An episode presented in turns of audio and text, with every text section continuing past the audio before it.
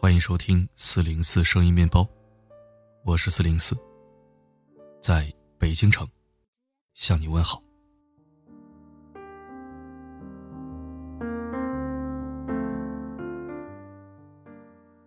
今天晚上要为你分享的文章，来自牛油果的生活观。中国式催婚，就是催命。一起来听。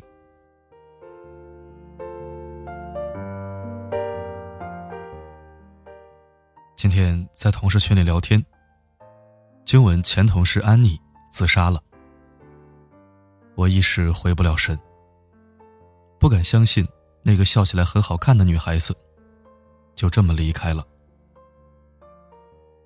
有一个和安妮关系不错的同事说，当年安妮突然离职，是被父母换回家里去相亲的，男方家里很有钱，但是人品很不好。安妮不同意，父母却不让她回北京了。安妮为了稳住父母，假装先答应着试着交往。可三个月后，安妮的父母收了男方家里五十万彩礼，逼着安妮嫁给相亲男。没有感情基础的婚姻，注定是一出悲剧。婚后的安妮过得很不好。运气也被家暴，轻则语言暴力，重则拳脚相加。为了腹中的胎儿，她忍了。十月怀胎，一朝分娩，安妮生了个女儿。丈夫却不回家了，她自己跪地给女儿换尿布、洗澡，落下了一身的月子病，还有产后抑郁症。她整晚整晚的失眠，掉头发，活在悲伤的情绪里。晚上丈夫回来，还要对她呼来喝去。安妮在老家没有朋友，无人倾诉，又整天被老公虐打，再加上产后抑郁症，她无声的崩溃了。在一个寂静的夜里。他服用了大量的安眠药。他昏迷前的那一刻，一定在想：如果父母当初没有催婚，该多好啊！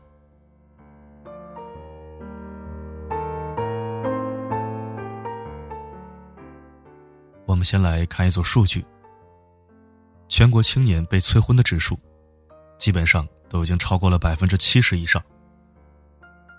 二十五到三十岁未婚青年。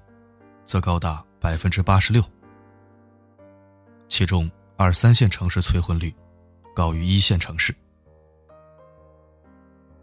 其实我们都知道，父母催婚的出发点是好的。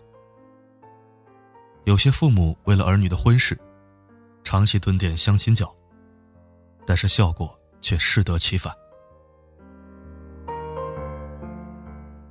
今年三月份。杭州有一个三十二岁的小伙子，被父母催婚，催到烧炭自杀。小伙子是家中长子，性格比较内向。三年前辞职了，怕家里人担心，就对家人谎称自己还在上班，每天假装上下班。父母经常催婚，小伙子又谎称自己有女朋友。父母高兴的拿出三十万积蓄给他买车，而小伙子只能用一个谎来圆另一个谎。后来，在父母的一再催婚下，小伙子一时想不开，就烧炭自杀了。幸好抢救及时，挽回一条生命。他的父母也懊悔不已，他们以为催婚。就能给儿子指明人生方向，却没想到，差点要了孩子的命。爱催婚的父母，控制欲往往都很强。他们以为孩子结婚就是万事大吉，却没有想过压力，并不能转化为动力，反而会变成武器。无独有偶，在两年前，晋江有一个二十七岁的高学历女孩，在父母的精心安排下，不停的去相亲。每次相亲失败后，女孩都会遭遇父母的责备和谩骂。渐渐的，女孩心理压力越来越大。终于有一天，她绝望的跳楼了。她留下一封遗书：“爸爸妈妈，你们就安排冥婚吧，我再也不反抗了。”电影《胜者为王》里面，妈妈对女儿就是日常催婚，开口闭口就是相亲交友。三句不离主题。有一次，母女俩坐在车里等红灯，实在被催到不行的女儿终于爆发了。女儿说：“这个社会对我的歧视已经够深了，你不去质问这个社会、这个世界，还跟他们一起来歧视我呀？”后来，妈妈得了老年痴呆症，变得越来越糊涂。女儿这才意识到，父母已老，而自己还没有结婚，是多么大的不孝。她开始勉强自己和相亲对象接触，而他的父亲看出来了，找到了这个相亲对象，说出了作为父亲的肺腑之言。他说：“爱情和婚姻，不是百分百对等的。对他来说。”就像他坚持了很久很久的一个准则。作为一个父亲，我就应该和他一起去守护。只要他认定了，我就陪着他。哪怕他有时候受挫了，我就等他回来哭一场。如果他忍着不哭，好，那我可以烧一桌好吃的，一起来吃。电影里。父亲独白的这一段，看哭了很多人。要是每一对父母都能像这位父亲的思想一样，就好了。同样是为孩子好。电影里的父亲，做的是不催婚，尊重女儿的决定；而现实中的父母，就是不停的催婚，恨不得你第二天就领证，然后世界就清静了。那些被父母催婚、选择妥协的人，现在都在凑合着过；而那些用生命抗议的孩子，也在用生命买单。涂磊老师说过：“这个世界上什么事儿都可以将就，唯有婚姻不可以。结婚一定要以爱为名。”而不是到了某个年纪，为了逃避父母的催婚，而匆匆做出的决定。中国式催婚，就是催命。你必须知道，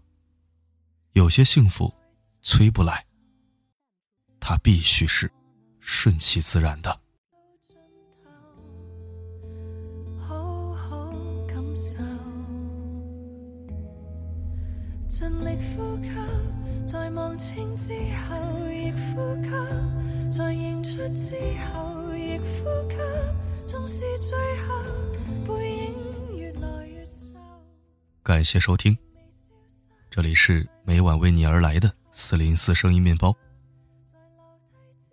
如果喜欢本期文章，欢迎转发点赞。为防止各种状况而导致失联。四零四已经公开微信号。如果你想与四零四在线互动，可以扫描文章底部二维码添加微信。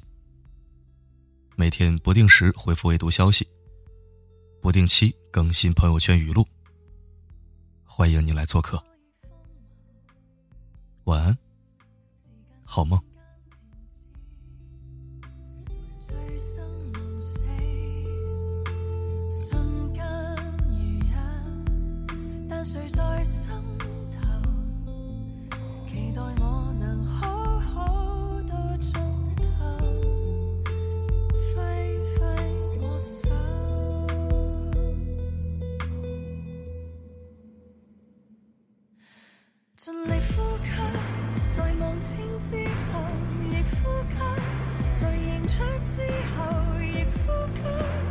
是最后背影越来越瘦，并未消失。